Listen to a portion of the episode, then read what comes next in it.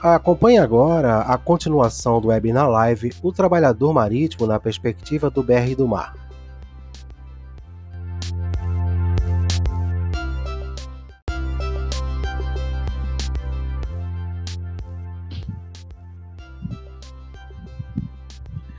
Muito obrigado, doutor, doutor Beckman, pela explanação, pelo, pelo todo o material que foi apresentado.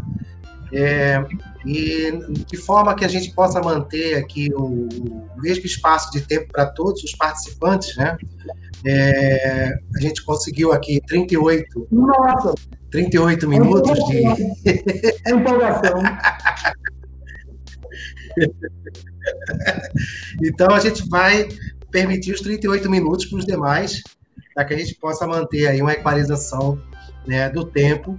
Claro, se vocês quiserem usar os 38 minutos, né, fiquem à vontade.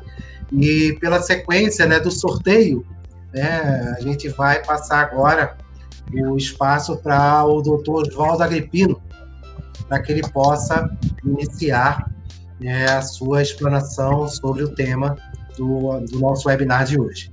Doutor Oswaldo Agripino, fique à vontade, o espaço é todo seu. Bom, boa, noite. Depois dessa aula aí que o Beckman deu, né? Eu vou, eu vou dizer que eu não vou falar 38 minutos, porque já são 10 horas da noite, né? Então, talvez no máximo 10 ou 12 minutos. Não vou falar esse. esse... Mas, assim, o Beckman já adiantou bastante. Eu vou procurar focar um pouco na questão né, desses navios que virão para cá. A questão da bandeira de conveniência, ela começou lá em 1919, quando os Estados Unidos, então, para reduzir a carga tributária, resolveram, então, já que eles tinham ali o domínio do Panamá, registrar um navio, um navio chamado Quesada. Né? Para quê? Para questão meramente, naquela época, era tributária e depois isso se disseminou pelo mundo inteiro. Então, hoje você tem três tipos de causas. Eu estou falando nessa questão de bandeira de conveniência, é porque se esses navios de pavilhão estrangeiro vierem operar no Brasil, são esses navios que, né, que virão para cá. Já que, que em torno de 65% a 70% da tonelagem de porte bruto no mundo hoje está registrada nessas, nesses países de bandeira de conveniência, né? É, eu costumo colocar ali né, o inconveniência antes, né, uma realidade inconveniente, mas que é um tema que está aí que nós precisamos discutir. Então, é, são três fatores que colocam essa, essa, essa, essa, essa, esse registro, assim como o, o, um automóvel precisa ter uma, um veículo, precisa ter uma, uma nacionalidade, e as pessoas físicas também precisam ter uma nacionalidade, né, um vínculo jurídico. A Convenção de Montego Bay da, das Nações Unidas, que é chamada Convenção de Direito do Mar, é uma convenção extensa, enorme, uma, uma das convenções mais complexas. E lá no artigo 91, para que isso atendesse o lobby dos armadores que queriam reduzir a carga tributária reduzir encargos trabalhistas e, e, reduzir também o compliance ambiental, porque são esses três os principais fatores que fazem com que haja essa, essa, essa política, vamos dizer assim, de bandeira de conveniência, eles deixaram a critério de cada um dos países que viesse a ratificar essa convenção de, de Montego Bay, lá no artigo 91 diz o seguinte: todo Estado deve estabelecer os requisitos necessários para atribuição da sua nacionalidade, ou seja, a nacionalidade do navio, porque o navio precisa ter uma nacionalidade, assim como a aeronave, qualquer pessoa ou empresa. Então, fica a critério de cada um país atribuir quais são os requisitos para ter esse vínculo genuíno, ou seja, para o registro do navio no seu território, para o direito de abordar a sua bandeira. Os navios possuem a nacionalidade do Estado cuja bandeira esteja autorizados a arvorar. Deve existir, aí tem, isso está no artigo 91, no inciso 1, tem um, deve existir um vínculo substancial entre o Estado e o navio. E aí isso ficou solto. Quer dizer, essa questão do vínculo é importante, então cada país. Então você vê a Libéria. A Libéria tem lá uma política de de Estado de vender a sua bandeira, a sua, né, a bandeira do seu país. Eu não preciso ir para a Nigéria, e a minha empresa é registrada lá, e eu não preciso ir à Libéria. Eu só vou pagar o quê? A, a tonnage tax, que é uma, é, uma, é, uma, é uma tributação em cima da tonelagem do navio e, e não em cima dos quatro geradores do frete arrecadado. Então, há uma fuga muito grande dos países que têm geração de frete, e aí, com o decorrer do tempo, os países foram buscando essas, né? Por exemplo, e se eu sou proprietário de navio de cruzeiro, né, a, na, na SAL, qual é o maior custo fixo do navio de, de cruzeiro? É tripulação, custo com tripulante, encargos sociais do tripulante. Na SAL, então, desenvolveu uma política de que das convenções da OIT que regulamentam o trabalhador marítimo, ela só regulou, pelo menos até a data em que eu escrevi o livro, em 2014, somente 10% dessas convenções, um percentual muito pequeno. Por quê? É o nicho de venda de bandeira. Então, cada país tem. Então, isso faz com que haja uma, uma flexibilidade. Aí, o professor lá da nossa escola de oficiais, o Beckman, deve conhecer, Augusto também, o comandante François, ele tem um livro que ele trata disso. Então, ele conceitua, que eu utilizei até nesse capítulo grande aqui que eu escrevi desse livro, o que, que o comandante François manda, ele, ele, ele fala quando ele vai conceituar a bandeira de conveniência. Veja bem como é que ele trata o tema.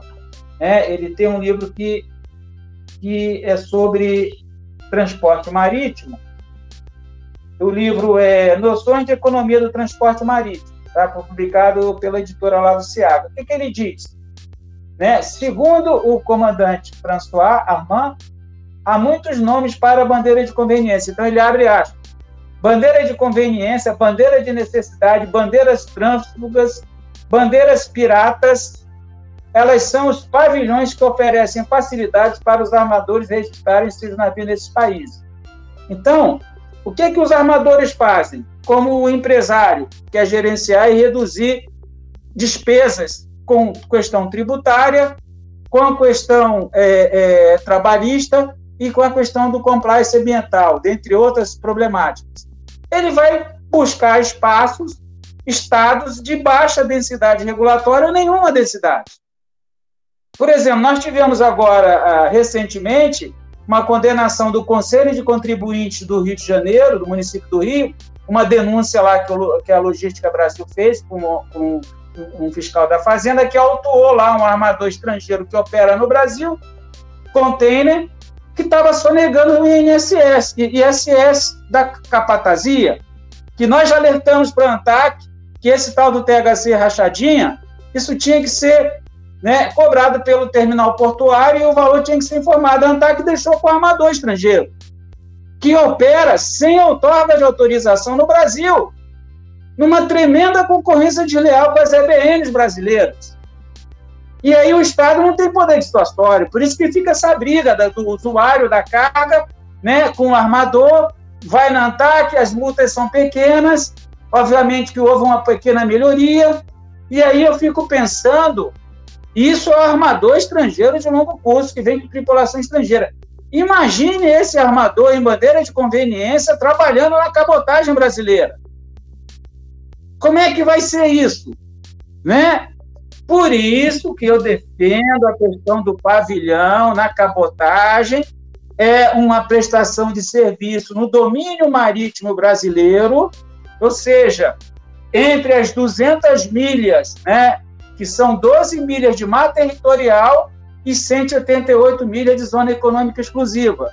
188 com mais 12, 200 milhas de domínio marítimo. Então, se o navio na cabotagem ele navega nessas 200 milhas, ele vai ter que ter incidência da legislação brasileira, da Constituição brasileira. Isso é óbvio. E aí tem um acordo do, do TRT de um ministro que, é, que fez doutorado junto comigo, que era juiz, já era juiz do trabalho, né? E, e foi juiz aqui em Santa Catarina, em comarcas portuárias, do Alexandre Moraes da Rosa, né? É, é, é um recurso de revista 1829, 57, 2016. Então, aqui foi o caso de uma, de uma tripulante que foi contratada aqui, uma, uma, uma, uma garçonete, mas para trabalhar em navio cruzeiro por um armador né, é, que também opera no Brasil no longo curso sem outorga de autorização. Ela foi contratada aqui no Brasil, trabalhou aqui um, um período e foi para o estrangeiro. Nesse caso, o, o, julgamento, e ela queria, ela se beneficiou do, do, do, do contrato estrangeiro, recebendo e depois queria a jurisdição brasileira. E o acordo, ele diz o seguinte: olha, se você foi contratado aqui, operou aqui, depois foi para as águas internacionais, e o pavilhão da, da, da, do navio é estrangeiro, não há como você pedir os dois, o melhor dos dois regimes. Você fez uma opção para um e prestou serviço lá fora, porque isso seria violação. Mas, analisando isso e fazendo uma interpretação é, contrária, se o acordo não está dizendo isso, eu já posso afirmar que se o contrato tivesse sido executado entre postos nacionais dentro do domínio marítimo brasileiro, e aí é direito internacional público, a, a legislação que tem que ser aplicada é a brasileira. Né? E aí eu tenho a Constituição brasileira. E aí, se eu tiver a ratificação dessa convenção do, né, a, a, do trabalhador é, marítimo estrangeiro, a, a, a convenção é, MLC de 2006, né, que vai entrar em vigor em 2021, essa convenção ela é recepcionada ali pelo artigo 178, que trata ali da, da questão dos tratados internacionais e convenções.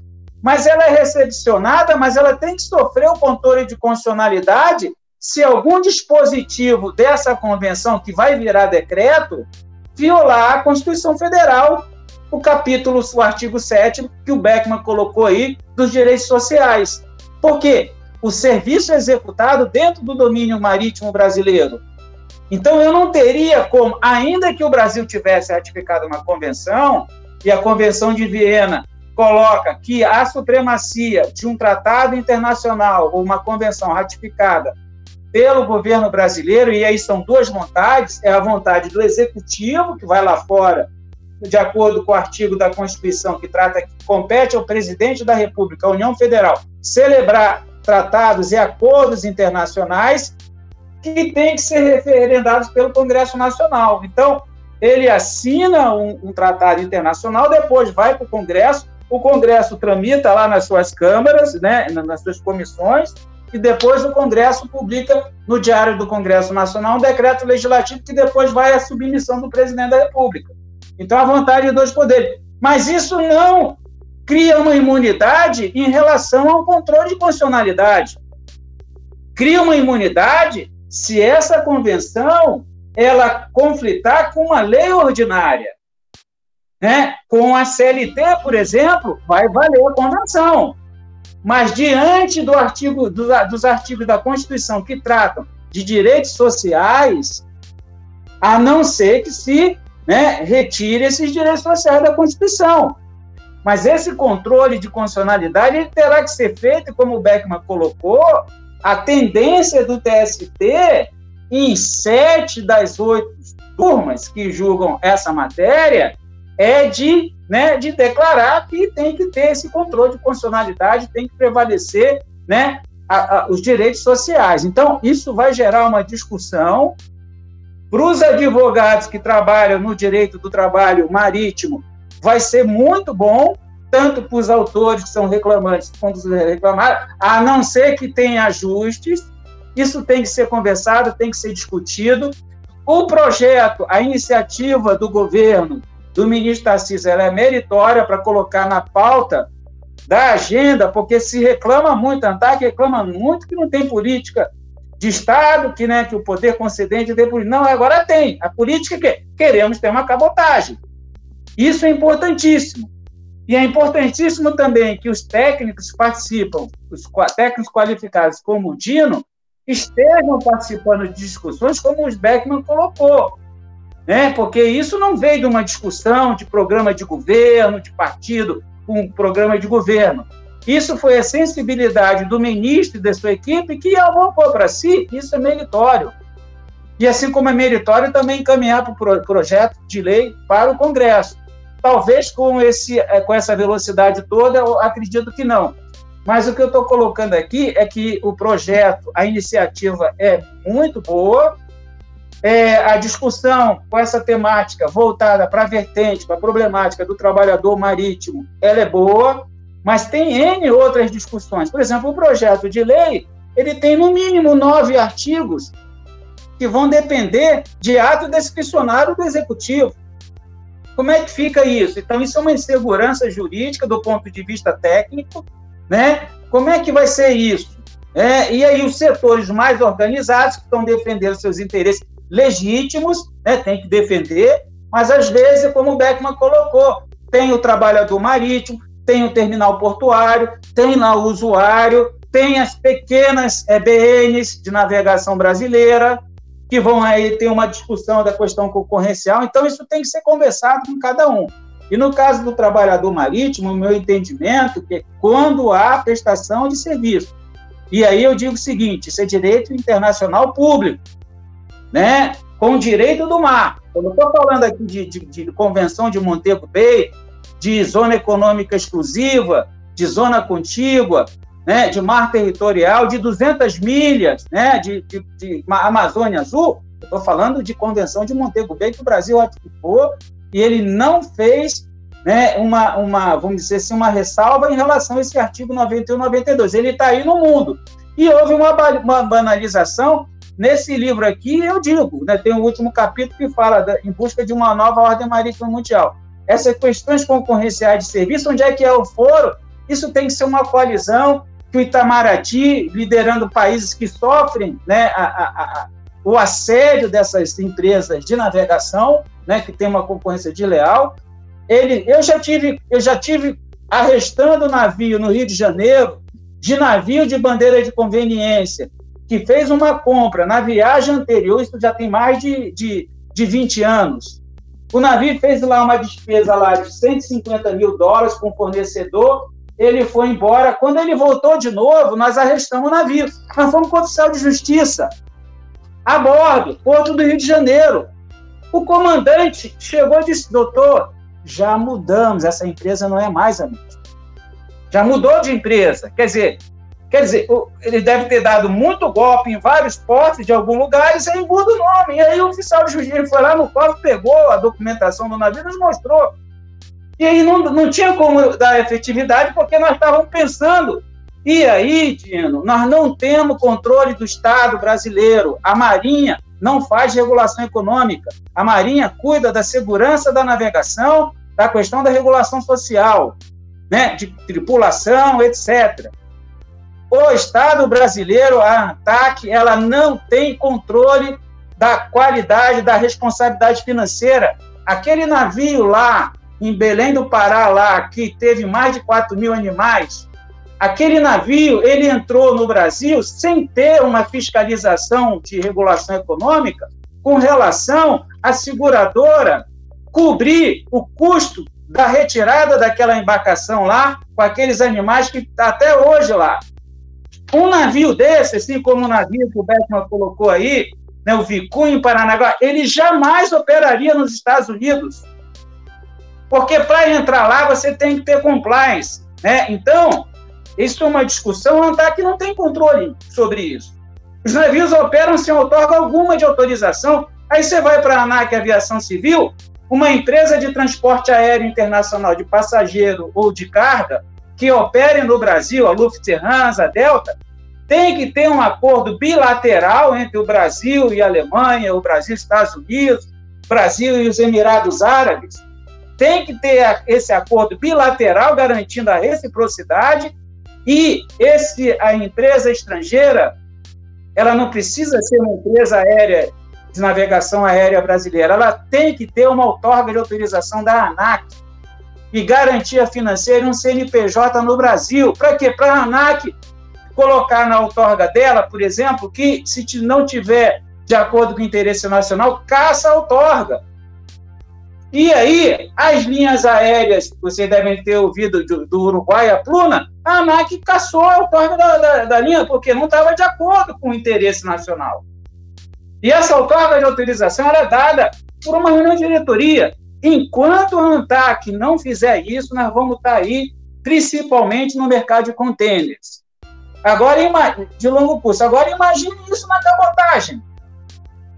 Como é que um armador desse, estrangeiro de pavilhão estrangeiro, sem outorga de nada, com tripulação aí filipina e outra coisa, ele vai prestar serviço no Brasil e o brasileiro embarcado, o brasileiro embarcado em navio de cabotagem, ele mora no Brasil, ele não mora na Filipina, ele não mora na Indonésia, ele não mora em Vanuatu, ele mora no Brasil. Então ele tem que trabalhar em isonomia com o trabalhador brasileiro de terra, não pode ter essa discriminação. E o serviço na cabotagem doméstica, as empresas aéreas, é, é, não, não tem essa de tripulação estrangeira e empresa estrangeira de transporte aéreo prestar serviço no Brasil.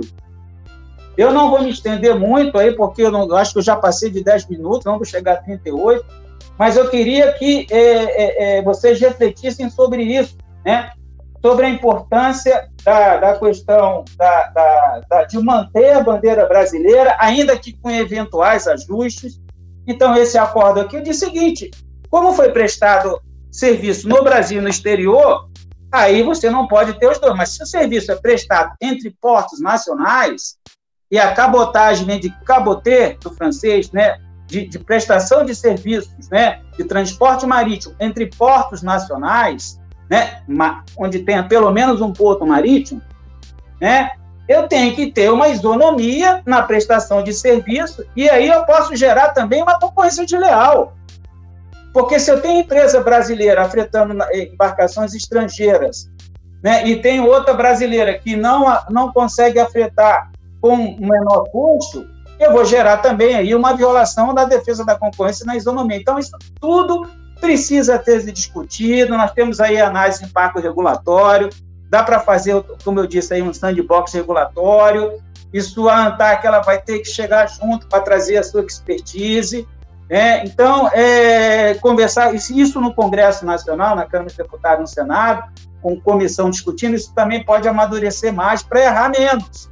Né? Para errar menos, não que não vá ter problema, né? mas para errar menos. Então, era isso que eu queria falar. Não vou tomar tempo, eu tenho o, o, Maria Mercante, tenho esse aqui que eu acho que eu já falei algumas vezes, que foi a, a comparação da regulação do transporte marítimo, é, a ANTAC com a Federal Maritime Commission dos Estados Unidos, que já, já tem uma tradição muito grande. Nos Estados Unidos tem uma lei agora de cabotagem, que é o Jones Act, que tem lá problemas. E uma coisa que vocês não sabiam é que os Estados Unidos assumiram a obra do Canal do Panamá lá no final do século XIX, quando o, o, engenheiro francês não conseguiu, mesmo que construiu o canal do Panamá, começou a ficar doente. Eu já passei no canal do Panamá umas quatro vezes, vindo do Japão e, e indo para a costa do, do, dos Estados Unidos, para Long Beach, para Vancouver, na Vale do Rio Doce, e no Japão, em navio de container, vindo do Japão, em duas viagens que eu fiz. No canal do Panamá, eles assumi, olha a visão de Estado. Eles assumiram a construção do Canal do Panamá e, e o domínio por quase 100 anos para ter cabotagem nos Estados Unidos, uma das justificativas para integrar o Pacífico com o Caribe e o Atlântico. Veja bem, isso há 120 anos atrás. Quer dizer, e nós não precisamos disso. Nós temos aqui três, quatro bacias do Mississippi em termos de potencial hidroviário, né? Então temos aí a Amazônia e temos esse litoral aí maravilhoso né, que não tem lá os furacões que tem lá, que a gente já navegou lá para o Atlântico Norte, já sabe disso. Entrada lá do, do, do, do, do Rio São Lourenço, fiquei três dias no navio, pegando tempestade com uma ideia e ideia de outras embarcações, né? Então, nós temos aqui tudo para dar certo. Inclusive, eu brinco que o sujeito, para ser um bom surfista no Brasil, ele não vai conseguir. Ele vai ter que ir para a Austrália, fazer estágio lá, ficar um tempo, porque não tem as ondas, até Portugal tem ondas maiores do que no Brasil. E para navegar aqui, tem um pouquinho de problema aqui no sul, né, do, do Rio Grande, ali, Lagoa de Paz, mas no restante do Brasil não tem problema. Então, uma cabotagem que está aí para ser trabalhada. Eu parabenizo o governo pela, pela iniciativa e acho que é importante dar uma redução, tá com toda a força adiante, botar ali muito devagar, meia força e discutir isso mais com os, com os impactados como trabalhador marítimo e fazer a IES, chamar a ANTAC, né, para ter mais tecnicidade nisso aí, além daquela Tildina e a sua equipe está tentando trazer, participando desses seminários, desses eventos. Tá? Muito obrigado.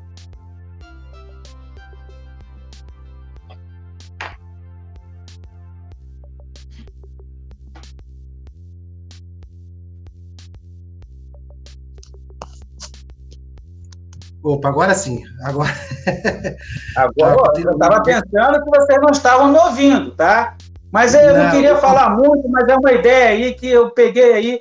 Eu, eu não preparei nada, falei pegando o gancho do Beck e os livros que eu tinha aqui do lado. Muito obrigado. Não, eu que agradeço aqui, meu microfone estava desligado.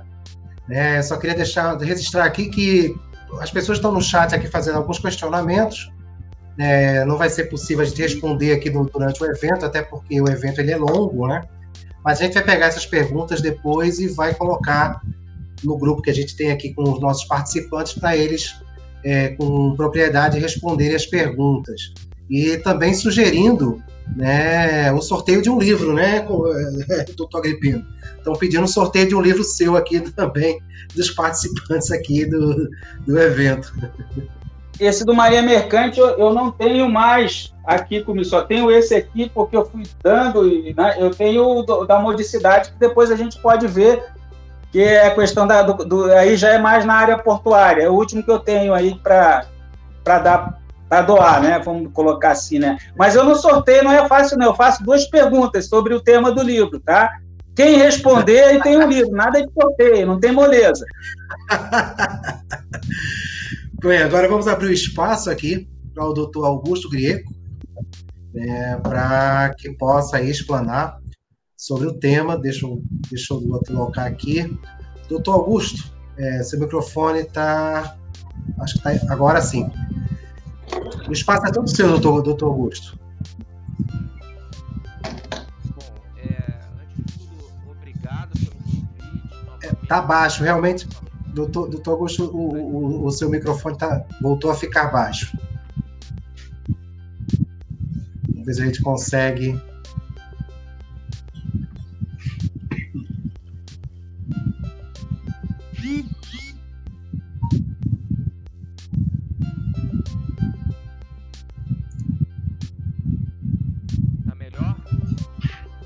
Não, ainda tá baixo, ainda tá baixo.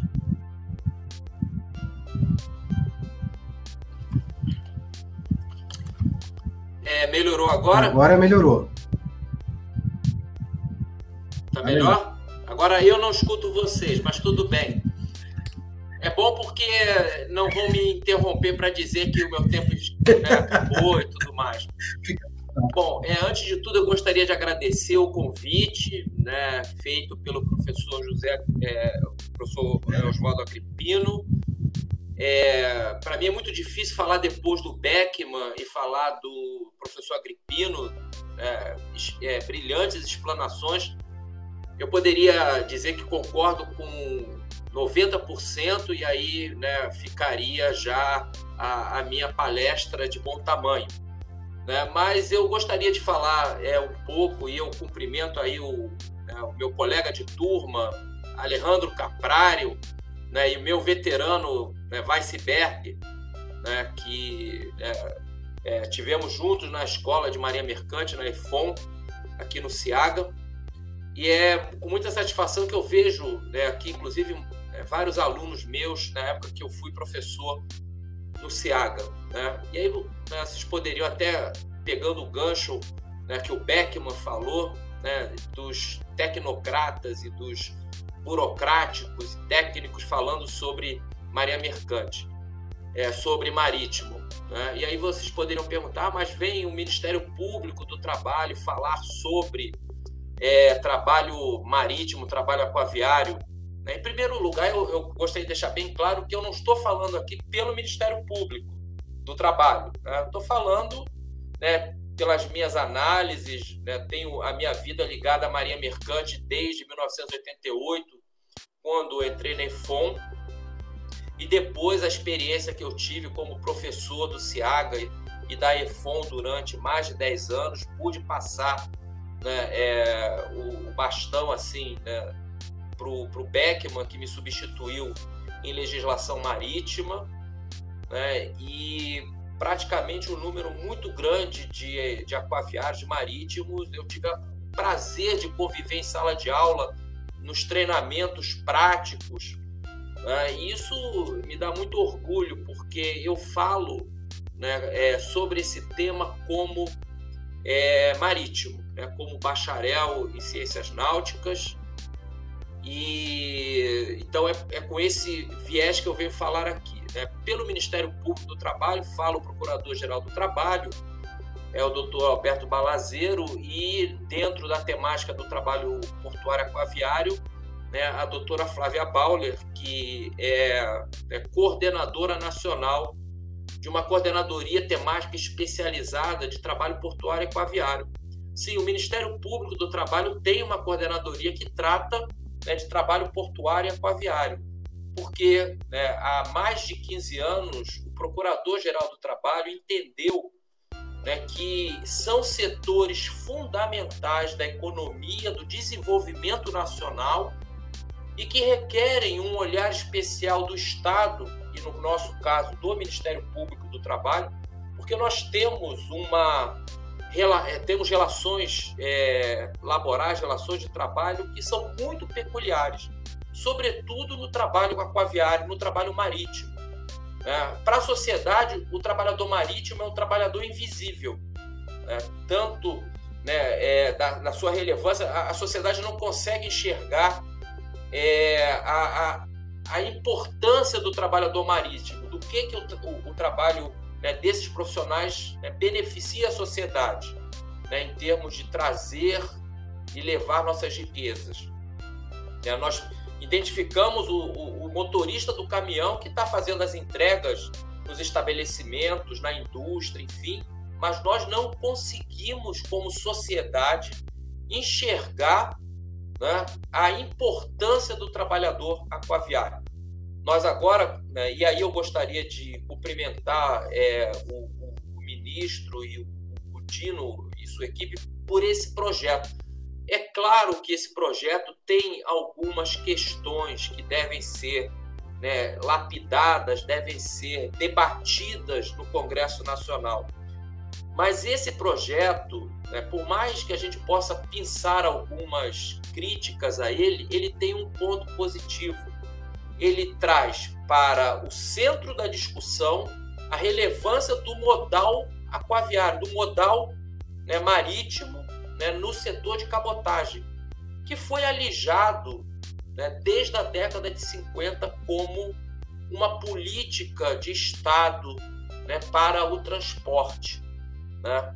E aí eu gosto muito de, de citar é, o Churchill, né? quanto mais nós olhamos para o passado, mais nós enxergamos o nosso futuro. Né? E o nosso futuro está no desenvolvimento da cabotagem. É, não, não há como nós não entendermos quanto é importante para a economia do país, sob todos os aspectos do desenvolvimento da cabotagem. Né? É, é, um meio, é um modal muito mais econômico, né? e eu gosto também né, de citar, sempre que possível, o comandante Carlos Miller, né? Ele deu uma entrevista recente ao Correio Brasiliense, na verdade, o Correio Brasiliense publicou agora, acho que foi 5 de outubro, enfim, ele faz um comparativo, né, de que um navio conteneiro ele leva é, 3 mil contêineres, que são 3 mil caminhões.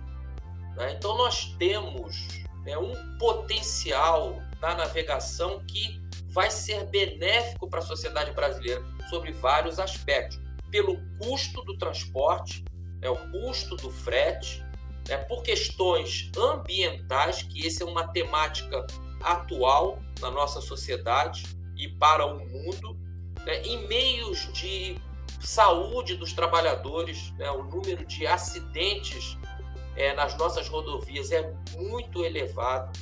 Né, então, né? E a gente poderia questionar, ah, mas aí vamos ter 3 mil, 4 mil é, trabalhadores, motoristas de caminhão desempregados. Isso não é uma verdade.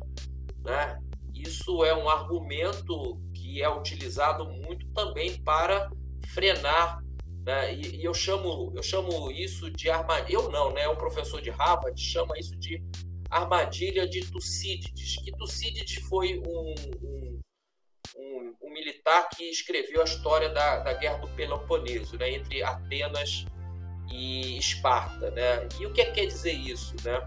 Quer dizer que quando né, vem uma nova é, ideia, um novo, né, é, vamos dizer, isso, ele, ele analisou isso a partir de, de estados, né, de poderes. É, quando eu venho com algo que pode me ameaçar, né, isso no caso né, dos trabalhadores, dos motoristas, pode ameaçar o emprego deles, há um, uma reação de, de, de ataque. Né? Então, me parece que a gente tem que afastar qualquer tipo né, de, de crítica em relação a aspectos negativos é, do transporte aquaviário. É claro que nós precisamos né, analisar, debruçar né, em relação a, a, ao projeto de lei, né, precisa ser feito alguns ajustes. É, o, o, o Beckman, o Dr. Beckman levantou muito bem né, todas as questões jurídicas de, de, que podem trazer insegurança jurídica, sabe, Dino?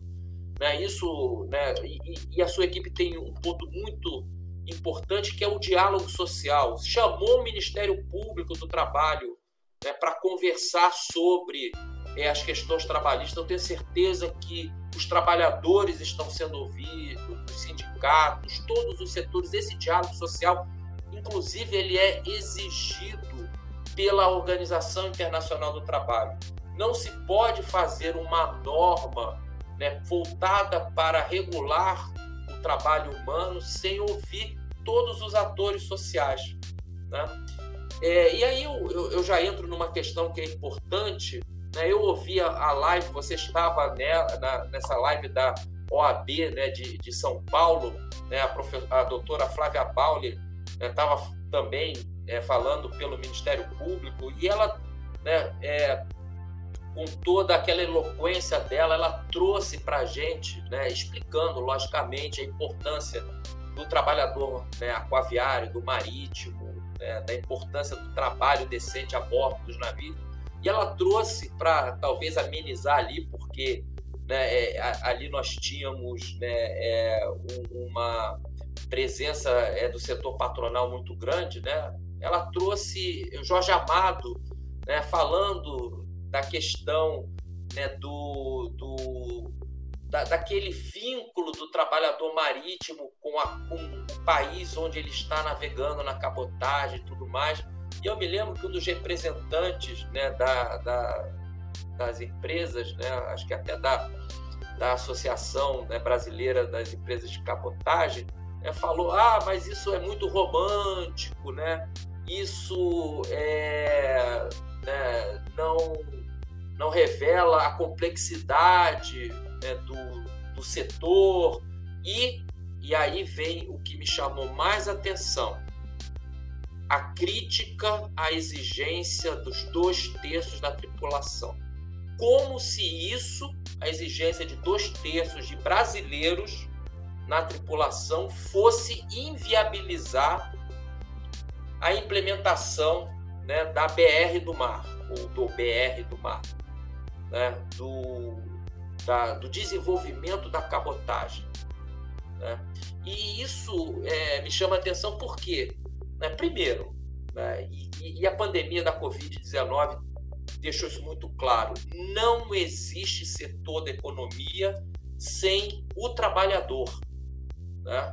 Quando houve é, o isolamento social em decorrência da, da Covid-19, né, os empresários que é, exerciam a sua atividade econômica se sentiram é, atingidos na sua possibilidade de continuidade do exercício da sua atividade profissional porque não tinha o trabalhador. Né? O trabalhador é essencial, não existe setor da atividade econômica sem o trabalhador. Não existe transporte aquaviário, não existe transporte marítimo sem o aquaviário, sem o marítimo. Né? E isso é fundamental. Né?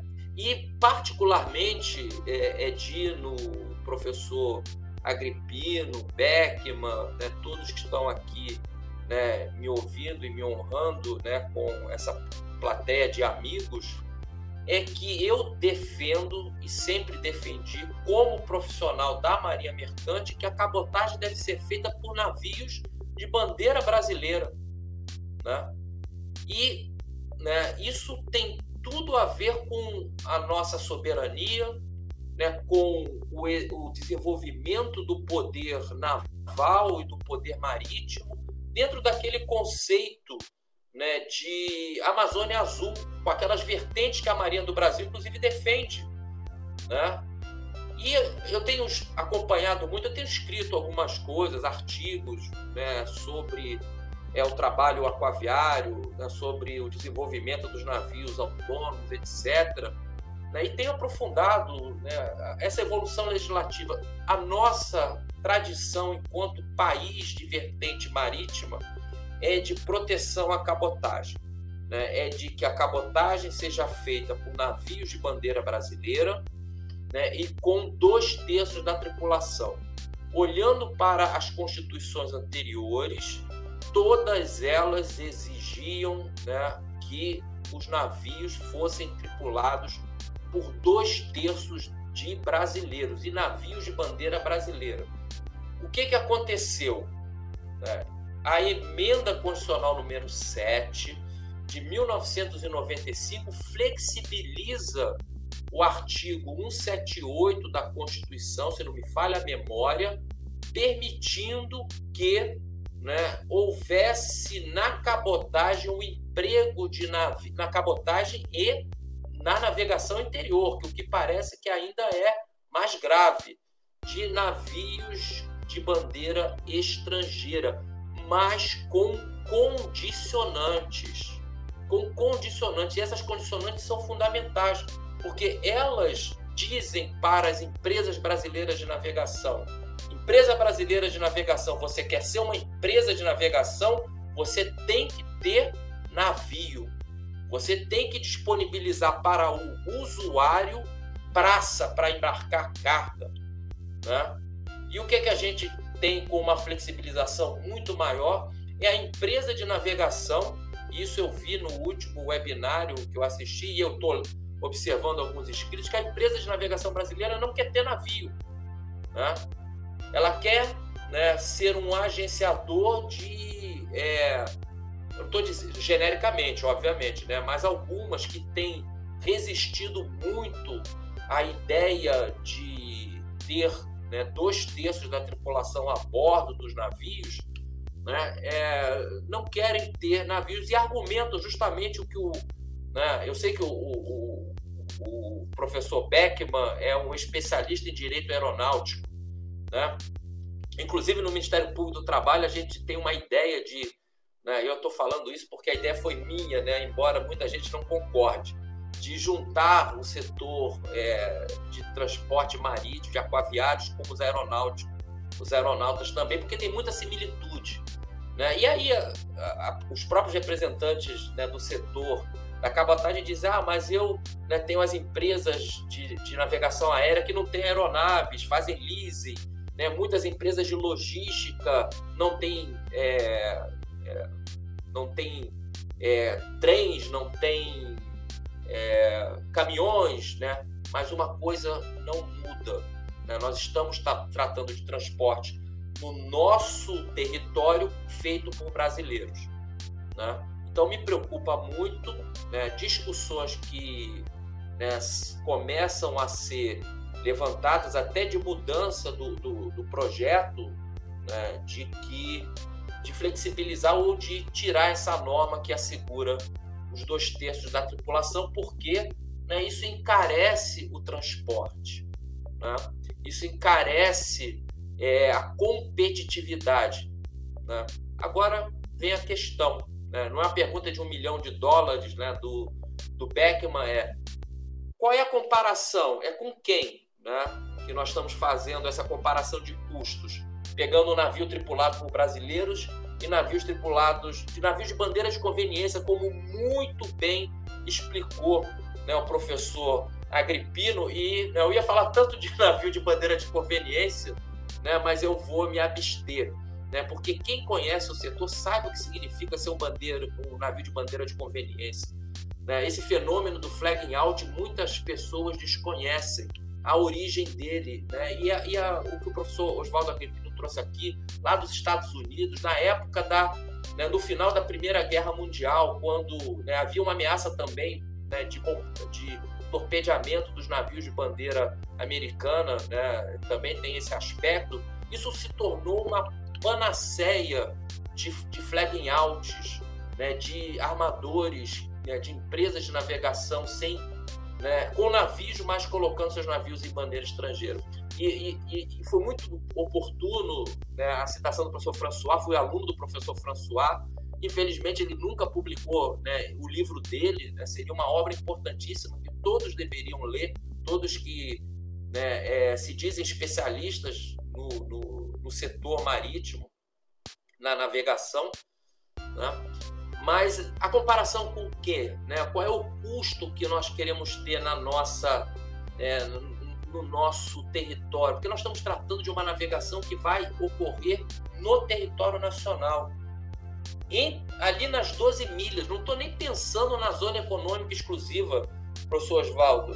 Né? É, não estou nem pensando nisso, tô, eu estou falando de território, mar territorial, 12 milhas marítimas, é como se fosse terra, né? é soberania plena que nós estamos tratando aqui. Né? É, e aí a gente vai flexibilizar para que o navios de bandeira estrangeira com tripulações é, multinacionais, que essa é a realidade, né? países armadores que não têm nenhum vínculo com a sua bandeira, violando o artigo 91 da Convenção das Nações Unidas sobre o Direito do Mar, que o Brasil ratificou.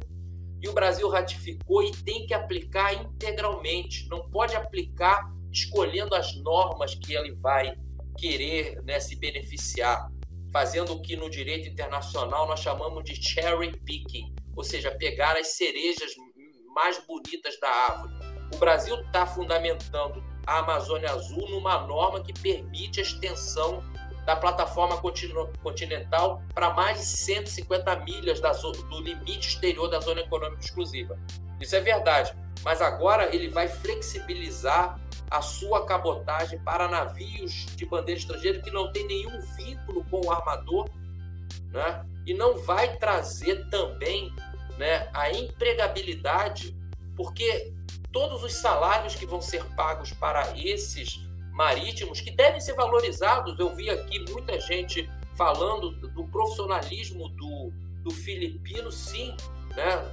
Eles são profissionais porque eles vivem, a, a realidade deles é a vida no mar mas quem conhece a realidade sabe que eles são explorados também.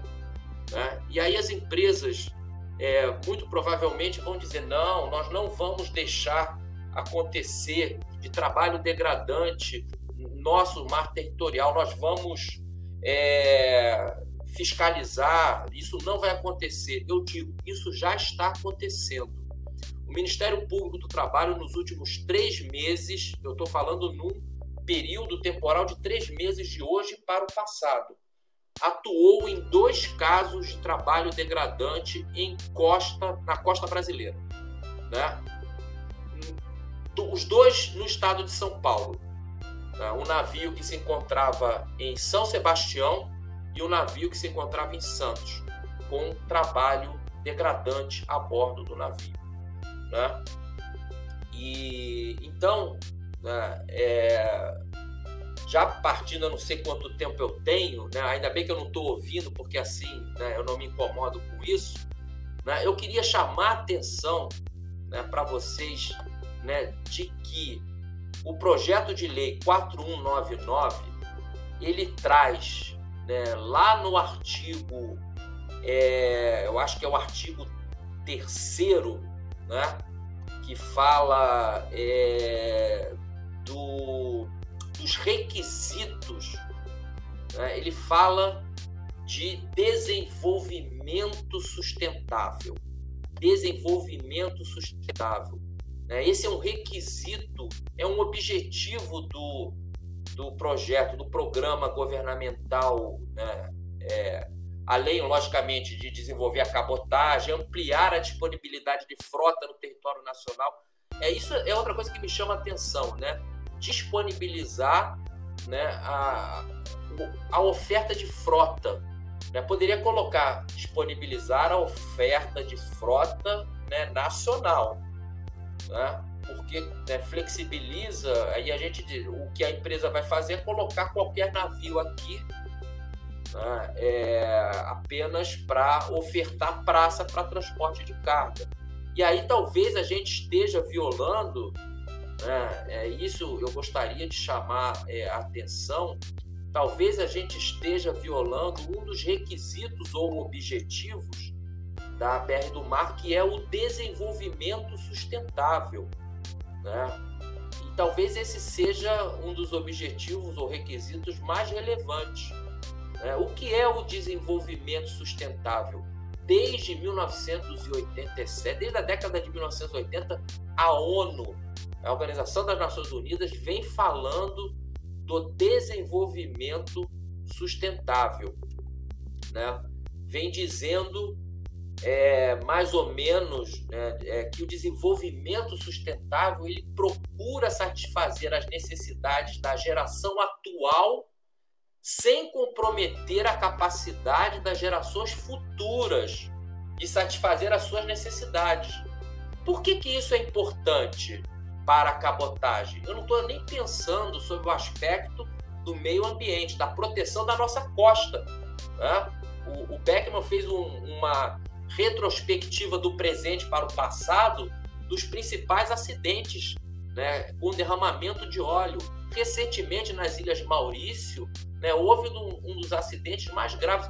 E até, o, assim, até hoje não porque é muito recente, mas quem vai pagar essa conta né, do derramamento? Até hoje nós estamos pensando em quem vamos responsabilizar por aquele acidente que aconteceu né, no nosso mar territorial, que poluiu né, as praias de óleo, chegou até aqui o Sudeste. Até hoje não se sabe muito bem toda a dinâmica do acidente. Vamos responsabilizar quem pelos prejuízos, pela perda né, do trabalho. Né? Então, isso tem que ser levado em consideração. Mas eu não estou pensando também só no meio ambiente, eu estou pensando na Agenda 2030 né, é, das Nações Unidas para o Desenvolvimento Sustentável. Lá existe um objetivo, são 17 objetivos, né, e é muito interessante ver todos os objetivos, mas eu chamo atenção ao objetivo 8, trabalho decente e crescimento econômico. Promover o crescimento econômico sustentável, inclusivo e sustentável, o emprego pleno e produtivo e o trabalho decente para todos. E a gente não encontra na totalidade dos navios de bandeira de conveniência trabalho decente. Nós encontramos muitos problemas né, em relação à violação dos direitos dos trabalhadores. Né? E é sobre esse aspecto né, que eu centro aqui a minha análise. Né? Eu não vou analisar aspectos regulatórios, porque essa é a especialidade do professor Oswaldo Agripino. Não vou né, é, dar uma amplitude maior, porque o Beckman já falou com muita propriedade, mas a preocupação do Ministério Público do Trabalho, e aí eu falo né, como, é, como agora né, membro do Ministério Público do Trabalho, que a Coordenadoria Nacional do Trabalho Portuário Aquaviário está muito atenta a essa questão né, da, do trabalho decente a bordo dos navios. Né? Já tivemos esses dois casos recentes que nos chamou, nos acendeu um alerta. E outra coisa, e aí já para finalizar, né, é, o Estado brasileiro tem uma responsabilidade com todos os marítimos formados ao longo desses anos.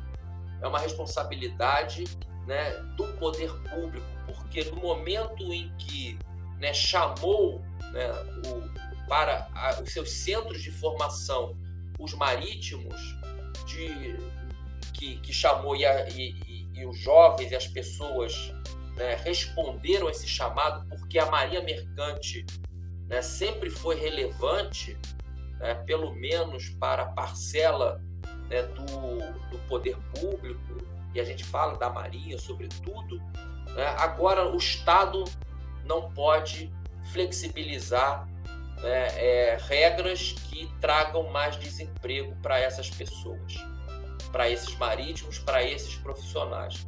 Então, com base na própria PR do mar, no projeto de lei, né, nós temos aí um compromisso do Estado com né, o trabalho decente a bordo dos navios. E, né, por experiência, por observação né, e né, por uma realidade fática inalienável, a gente sabe que, embora nós tenhamos boas empresas estrangeiras, né, que é muito em função do próprio controle do Estado do porto, Port State Control tem né, feito um flag state, um controle da bandeira mais rigoroso.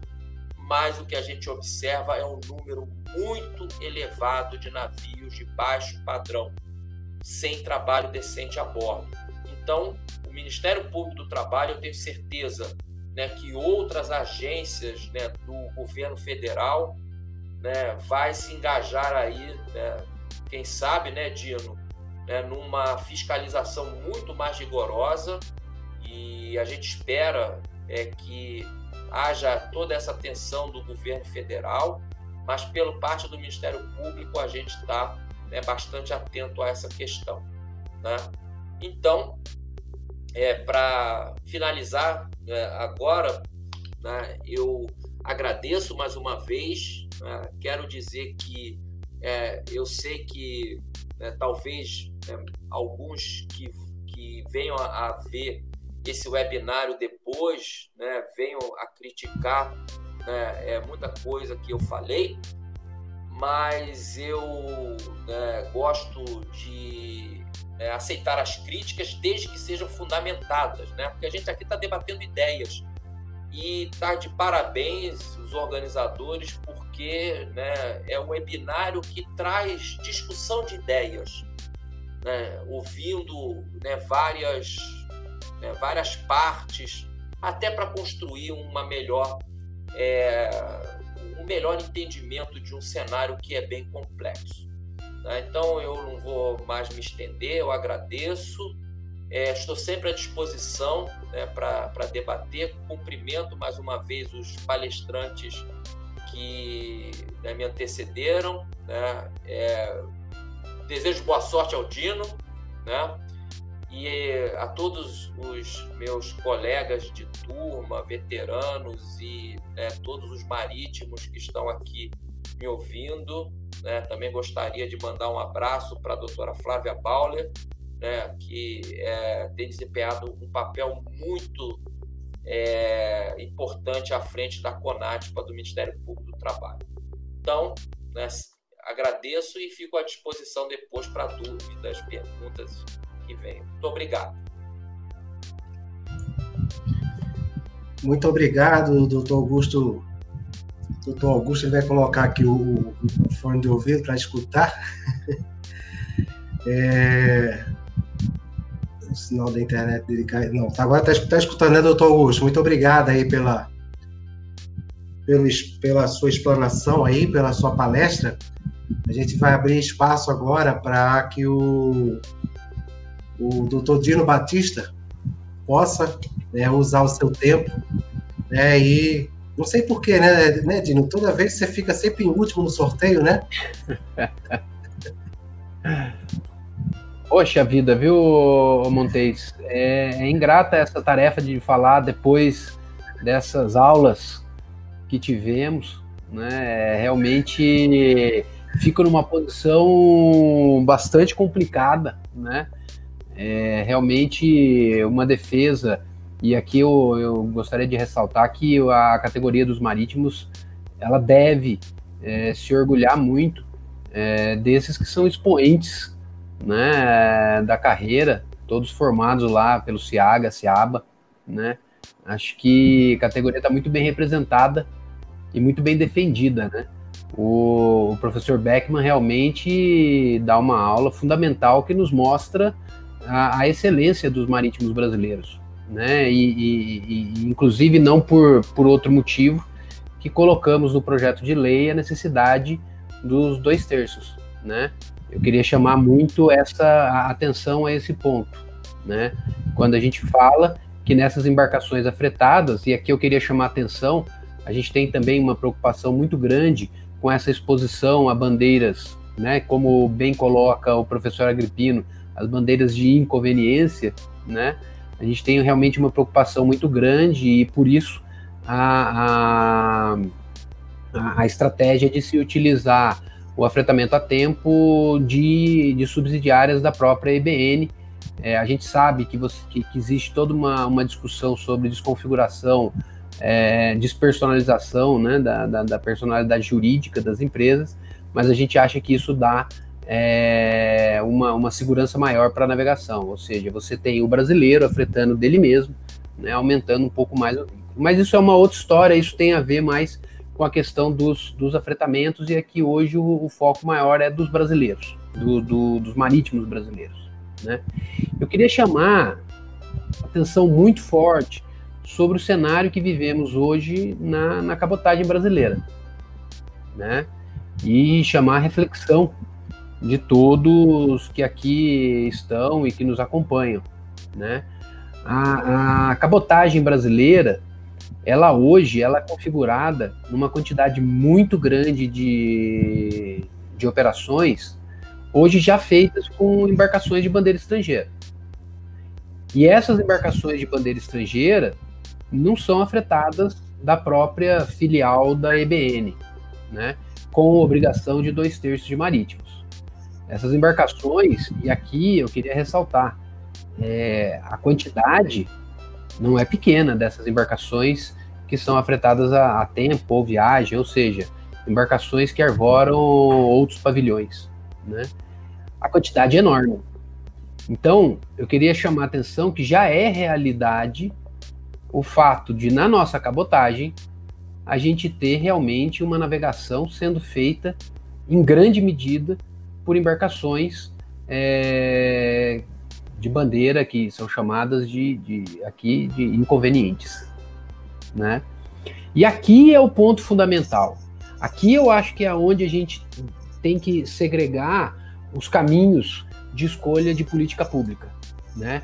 Inclusive isso foi muito muito discutido, né?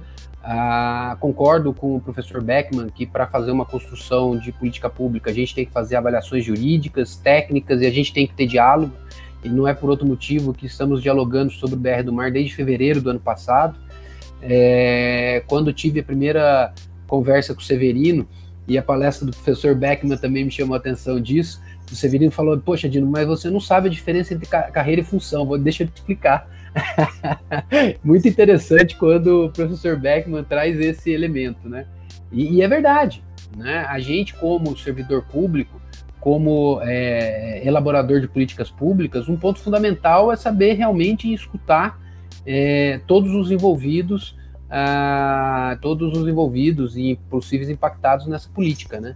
E o que ficou muito claro para a gente nessas conversas todas, inclusive com Severino, é, Miller, é, pessoal da, da, da, tripulação, né, os, que, que representa os marítimos, né, é que hoje a gente tem uma dificuldade muito grande de colocar marítimo trabalhando em embarcação de cabotagem. É, isso não é, é, aplicado a todas as operações. A gente tem hoje, por exemplo, as operações que fazem containers, em grande parte sendo feitas por embarcações de bandeira brasileira, né? na verdade, a, a, quase totalidade dessas, dessas operações, é, e, e tendo a bandeira brasileira é, também sendo com a tripulação pelo menos de dois terços, né, de acordo com o que já é indicado legalmente, de brasileiros. Então, na cabotagem de container, a gente tem isso. Só que a cabotagem de container, ela representa, em termos de tonelagem, cerca de 3, 4% da, da cabotagem Brasil. Né? E aí volto para aquilo que eu acabei de falar no início. A cabotagem brasileira já é feita com estrangeiros. E aí a dúvida é: a gente quer que isso continue? Né? É, existe essa comparação de preço. A, a, a, tripulação brasileira, o custo da bandeira brasileira é alto, Bom, quando a gente faz realmente essas comparações é, relevantes aí de segurança da navegação, etc., e eu não tenho dúvida nenhuma de falar que não é alto. Que o que a gente tem é o resultado de uma excelência na navegação e que existe o valor disso. Mas quando a gente leva para o dito mercado, né, o mercado ele avalia o quê? O, não é o valor, é o custo. E o custo, é, desconsiderando realmente todos esses elementos que o professor Beckman colocou, que o professor Agripino colocou, é mais alto. E as empresas elas olham de maneira imediatista. E isso faz, isso fez com que as empresas configurassem as suas operações tentando maximizar o uso da bandeira estrangeira. Aí alguns dirão: beleza, a gente tem a RN06 para nos proteger. Pergunto aqui para o Dr. Grieco se a RN06 tem sido realmente efetiva na proteção do, do emprego marítimo. Porque se estiver sendo, a gente para a discussão por aqui e fala assim: beleza, vamos deixar do jeito que está e deixa a RN06 correr solta.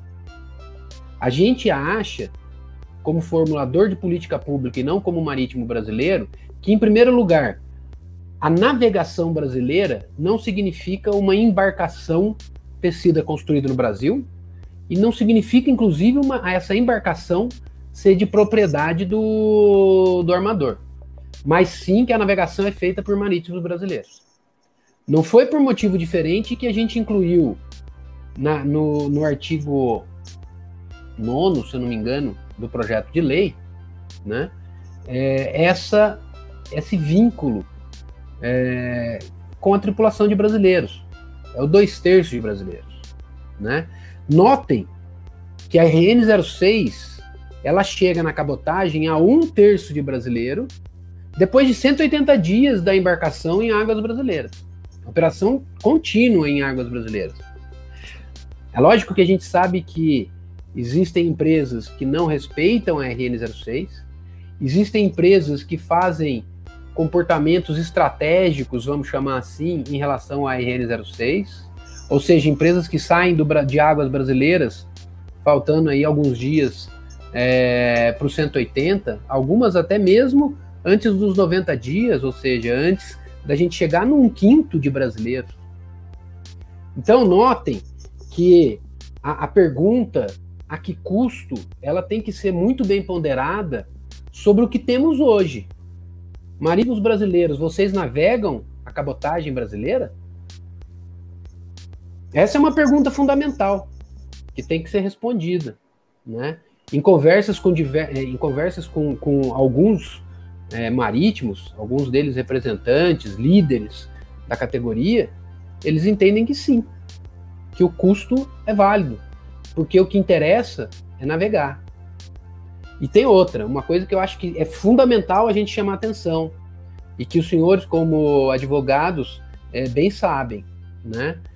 Grande parte dos ganhos da categoria dos marítimos brasileiros não vieram das leis, não vieram, não veio da CLT, veio de uma presença forte, de uma presença realmente muito é, muito bem sucedida, eu diria, das lideranças do, dos trabalhadores marítimos. Foi essa negociação, essa presença do sindicato dos marítimos que fez um, um, um para um. Não foi a lei, não foi a CLT que tornou isso. E a partir do momento que a gente coloca dois terços em lei, a gente está claramente falando que a categoria ela é representada, independente dela estar tá sendo registrada no Panamá ou em qualquer outro lugar, ela está sendo ela está sendo representada pelo sindicato brasileiro. Porque a partir do momento que a gente fala que dois terços tem que ser brasileiro, o armador vai negociar com quem? Ele vai negociar com o sindicato panamenho? Se, sendo que são os brasileiros que terão que ser empregados nessas, nessas operações? Então, aqui eu queria chamar a atenção, e aqui a gente está. Eu acho que é muito interessante do debate que são provocações e são e realmente é para isso mesmo, né? O debate é para que a gente pense, né? É, e aqui eu coloco: será realmente esse um grande custo a ser absorvido pelo trabalhador marítimo brasileiro? Ele ser registrado, ter a sua carteira registrada é, o seu bilhete registrado em outro país, sendo que ele vai ter, a ele está sendo oferecido realmente uma possibilidade de assumir o seu papel em uma quantidade de operações que hoje são feitas, e aqui o professor Agripino bem utilizou várias nacionalidades, mas frisou várias vezes os filipinos, né? Então acho que isso é uma decisão da sociedade brasileira que hoje não está mais nas mãos é, do Ministério da Infraestrutura, está na mão do Congresso Nacional, né? E o Congresso Nacional ele é o melhor representante da sociedade brasileira e da discussão que tem que ser colocada, né? Afinal, a gente quer é, que os marítimos uh, e aqui eu, é, não, não é muito a gente ouviu muito falar assim, né? Ah, vocês querem direitos ou vocês querem trabalho, né? No trabalho marítimo, eu queria ressaltar isso. No trabalho marítimo, essa dicotomia, essa discussão, ela já existe, ela já está presente. Não é vamos perder direito ou vamos manter os nossos trabalhos. Não é isso que está na mesa. É, queremos assumir realmente essa parcela do mercado que hoje não está com os brasileiros e que eu concordo totalmente que o poder naval brasileiro ele depende totalmente da navegação em costa brasileira ser feita com marítimos. Não é por outro motivo que tanto o Ministério da Infraestrutura, com um apoio muito grande, e aqui eu, eu tenho um, um, medo menor de errar, porque a gente sempre teve é, muito, muito ligado e muito próximo à, à Marinha de Guerra, e a Marinha de Guerra é, nos ajudou exatamente a colocar essas definições, entendendo o, o mercado. Sei que a Marinha de Guerra não sabe todas as particularidades da Marinha Mercante, isso é, isso é claro também, mas ela nos ajudou a ter uma visão realmente mais próxima é, da realidade que, que é vivida. Né? Hoje já sei pelo menos qual é a diferença entre carreira e função, viu, Beckman? É, então, eu, eu, eu, queria trazer essa, essa, essa, essa provocação, tá? É, afinal, é realmente um custo, considerando que os armadores terão que necessariamente continuar a negociar com os sindicatos brasileiros, porque a lei estaria obrigando a, a tripulação ser brasileira, e são os sindicatos que conseguiram grande parcela é, das conquistas realmente que a categoria teve nos últimos anos, e aqui eu cito o um para um. Tá? Então, é, é, não, não, não faz muito sentido a gente pensar, a partir dessa definição de serem brasileiros, que virou a chavinha, colocou uma bandeira de fora, isso significa que você vai ter as condições de trabalho que hoje são vistas na, na bandeira de, de conveniência ou inconveniência. Né? Se os, se os filipinos né, é, eles trabalham em condições, eu diria que equivocadas nessas bandeiras, é, não, é porque eles não são filiados aos sindicatos brasileiros. Né? E eu tenho muita. Eu acho que por isso, e aqui eu já, já sigo para finalizar, né? É, a gente tem conversado muito, né? O, Augusto bem colocou, a gente é, desde de algum tempo, desde a do, da construção né, do, do, projeto, a gente tem conversado muito com o Ministério Público do Trabalho, que também tem uma proximidade grande, não só pelo Grieco ser um, um marítimo também, né, mas por, pelo Ministério Público, realmente por natureza, por dever de, dever de ofício, ele está muito próximo da, dessas discussões, né, é, a gente tem conversado muito sobre aquele texto que é aqui o grande o grande objeto de discussão, que é o artigo 12 da 4199, né, do projeto de lei 4199. É, a gente acha e concorda que existe um espaço muito bom de melhoria daquele texto, é, e essa melhoria, principalmente, é atrelada a, a dois elementos. É, um primeiro elemento é, é chamar a, a, MLC, os acordos internacionais, como base mínima é, que existe, né? E, talvez o mais importante, colocar os acordos coletivos, não individuais, mas os acordos e convenções coletivas de trabalho, como definidores é, das regras que, que regerão aí essa, essa relação de trabalho. Tá? E a partir daí a gente entende que as condições de trabalho dos marítimos serão adequadas e os marítimos brasileiros assumirão realmente esse que, que, no nosso entender, tem que ser o papel dele, que é o de navegar em, em águas brasileiras. Acho que eu não vou me estender mais. É, é, é ingrato o meu papel de falar depois é, desses professores, não só pela sapiência que eles exprimiram, mas também pelo adiantado da hora. É 11h15, não sei nem se eu vou conseguir hoje dormir na cama ou se eu vou ter que dormir no sofá, né? Mas eu queria agradecer essa, essa possibilidade aqui que, que nos foi dada e realmente chamar, chamar todos os marítimos para fazer essa reflexão, tá? Então, obrigado, Montes, obrigado, professor Beckman, professor Agripino, professor Augusto, todos os nossos professores aí na arte do direito marítimo e trabalhista dos nossos marítimos. Rogérios também, obrigado por estarem participando aqui conosco hoje.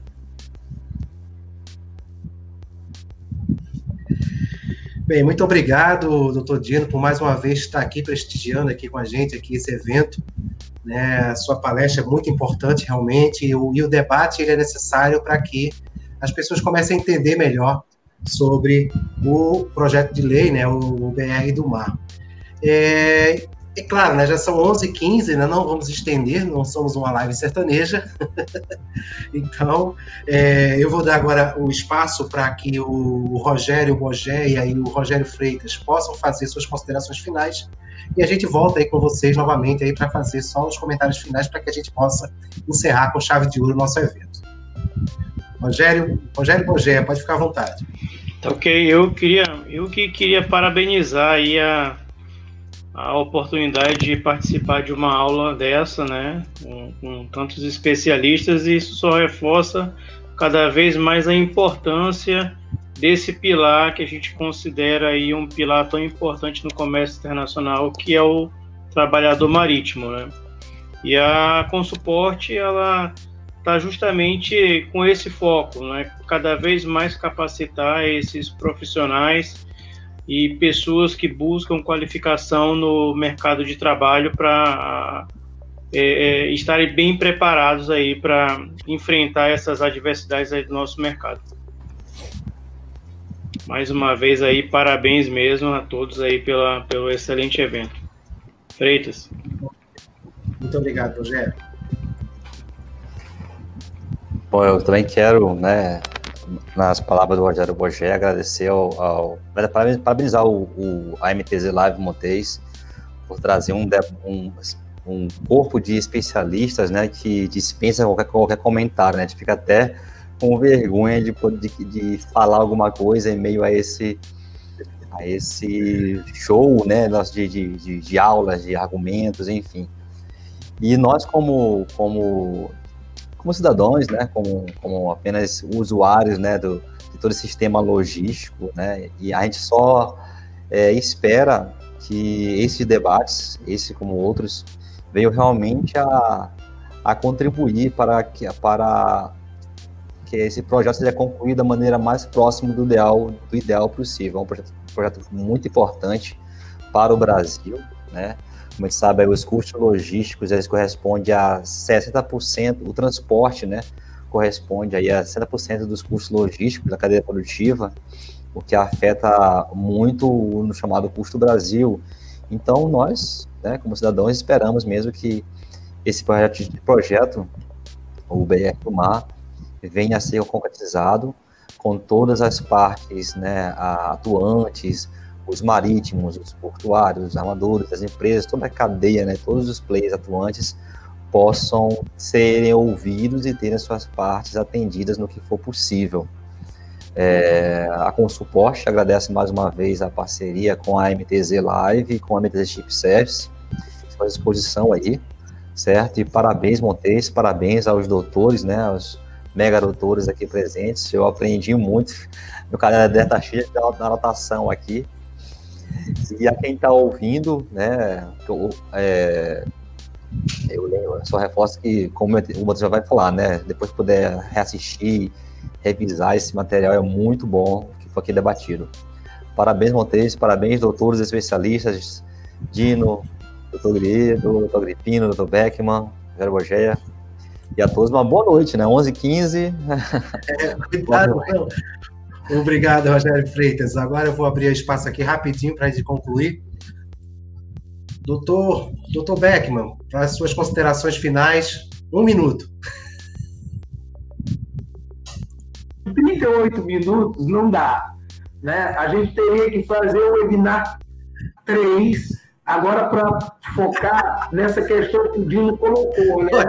que é a questão do trabalho, né? Exatamente. Eles querem, não querem, enfim, é, a gente teria que fazer um, um específico para isso. Então, mais uma vez, é só agradecer mesmo. É, foi uma satisfação muito grande.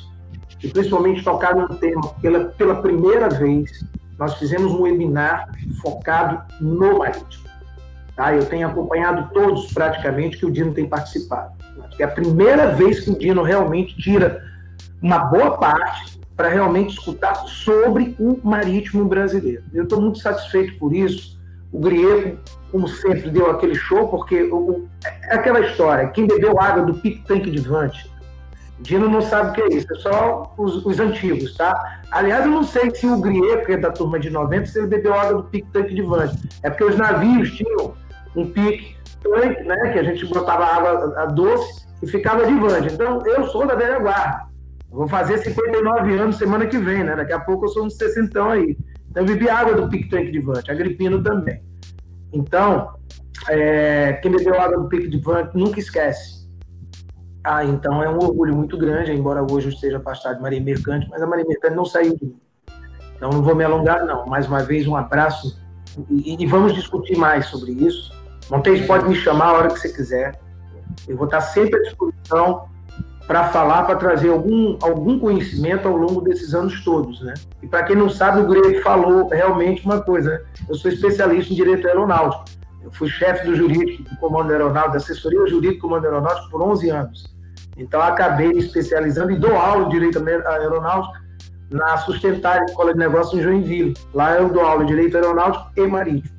Né? Então, gente, uma boa noite, não vou estender. Um abraço a todos, um prazer imenso. Aprendi muito, sempre com o Agripino, sempre e aí com o Grieco, né? E, e Dino, com essa paciência incrível Próximo encontro, Gil, eu vou no teu gabinete tirar um café, porque chega que tá te olhando só através da câmera, né? Complicado isso. Aos Borgéis, um abraço Obrigado, fraternal. Beckman, eu vou passar agora o, o, as considerações finais aqui para o doutor Oswaldo Agripino.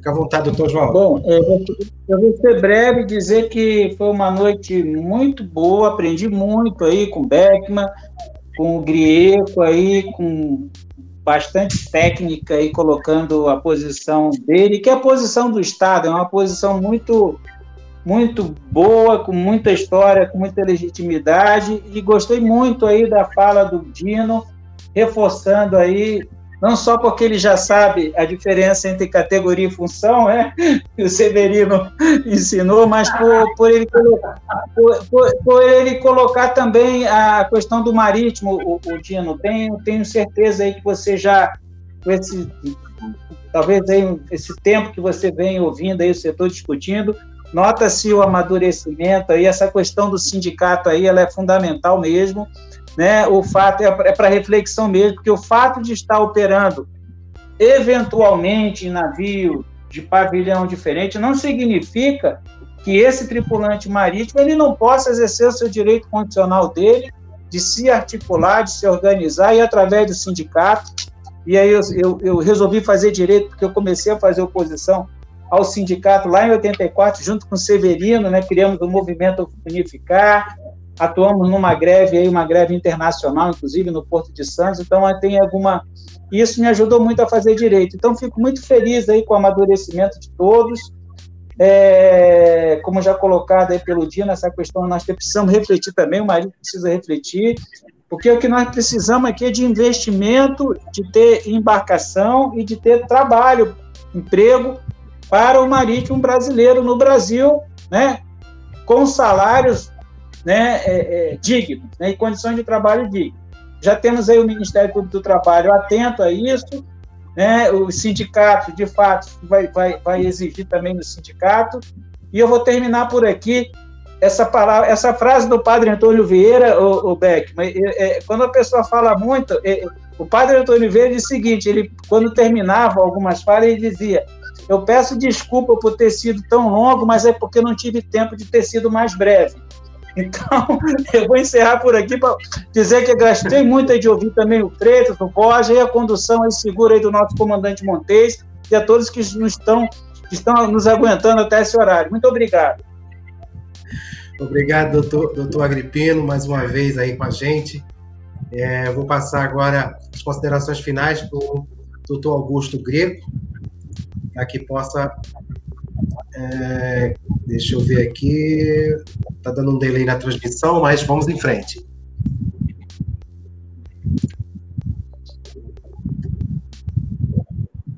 Agora, agora, doutor. Pronto. É, essa tecnologia, 11 horas da noite também, né? Já não funciona de manhã, imagine agora.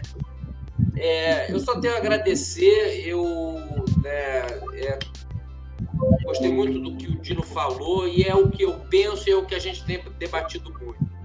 Eu tenho certeza que é, os marítimos todos devem ficar muito atentos, porque a pressão né, das empresas para a retirada dos dois terços né, já começou é, é, um discurso de inviabilidade da BR do Mar na, manu, na manutenção dos dois terços brasileiros. Eu acho que é um discurso falacioso, simplista, né, e que acaba violando a Constituição, porque as empresas brasileiras elas têm uma função social né, é, a ser cumprida. Isso está no texto da Constituição e o trabalho humano tem valor social.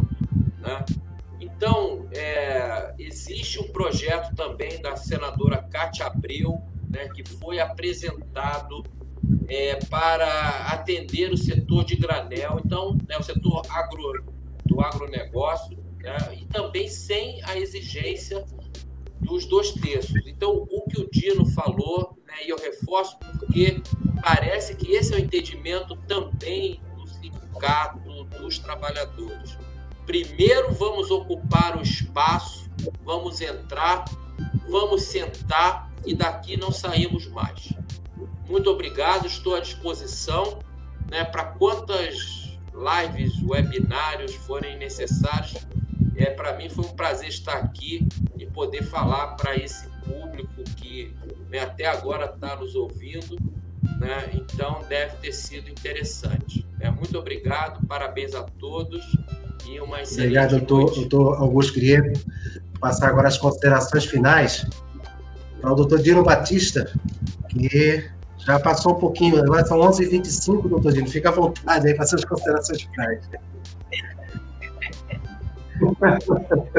ah, tá jóia. Bom, eu só, só tenho a agradecer, viu, Montes? E não só ah, o seu convite aqui, a participação com todos os, os da, da mesa, né? Hoje agora a gente fala mesa, é estranho, né? Falar mesa. A gente antes já não era uma mesa, né? Quando a gente participava de mesa redonda já não era uma mesa. Agora ficou mais estranho ainda falar da mesa, né? Mas, mas faz parte. Eu queria também agradecer. Eu, eu não, não, não consegui acessar o, o, canal. Eu não sei exatamente quantos que nos acompanham, quantos que são os heróis que nos acompanham até o momento. É, mas eu queria também agradecer todos que nos acompanharam, né? Esse tipo de, de debate é fundamental, né? Na visão do, da Secretaria de Porto e Transportes Aviários, é, a presença do trabalhador marítimo brasileiro é a que faz a navegação de cabotagem ser brasileira. Né? É, queria ressaltar e agradecer o, o, trabalho muito próximo que a gente fez com a Marinha do Brasil, que tem demonstrado de forma muito clara o, o, a importância que ela coloca no marítimo brasileiro, na formação do marítimo brasileiro, é, e ela realmente tem sido uma companheira muito, muito próxima, muito firme nessa luta para que a gente consiga manter os dois terços. Eu acho que essa realmente é a grande mensagem, né? O, o, o foco nosso, é, que eu acho que merece também é, ser muito bem analisado pelos marítimos, é essa questão dos dois terços, né? Então, obrigado novamente e boa, boa noite a todos. Muito obrigado, doutor Dino. Vamos encerrar aqui, então, mais uma vez, o nosso segundo webinar para falar sobre o BR do Mar. Quero agradecer a todos aqui, doutor Oswaldo Agripino, o doutor Beckman, doutor Dino, doutor Augusto Grieco. O Rogério Bogé e Rogério Freitas. É só lembrando a vocês que essa, esse, esse evento vai ficar salvo no nosso canal no YouTube, vai ficar também salvo lá na minha página pessoal no LinkedIn e também vai estar disponível também na versão podcast lá no Spotify. Muito obrigado, tchau. Semana que vem a gente tem mais um evento aí, a gente vai estar divulgando aí nos nossos, nas nossas redes sociais. Deixa eu só soltar aqui a vinheta final e a gente se vê em breve. Tchau.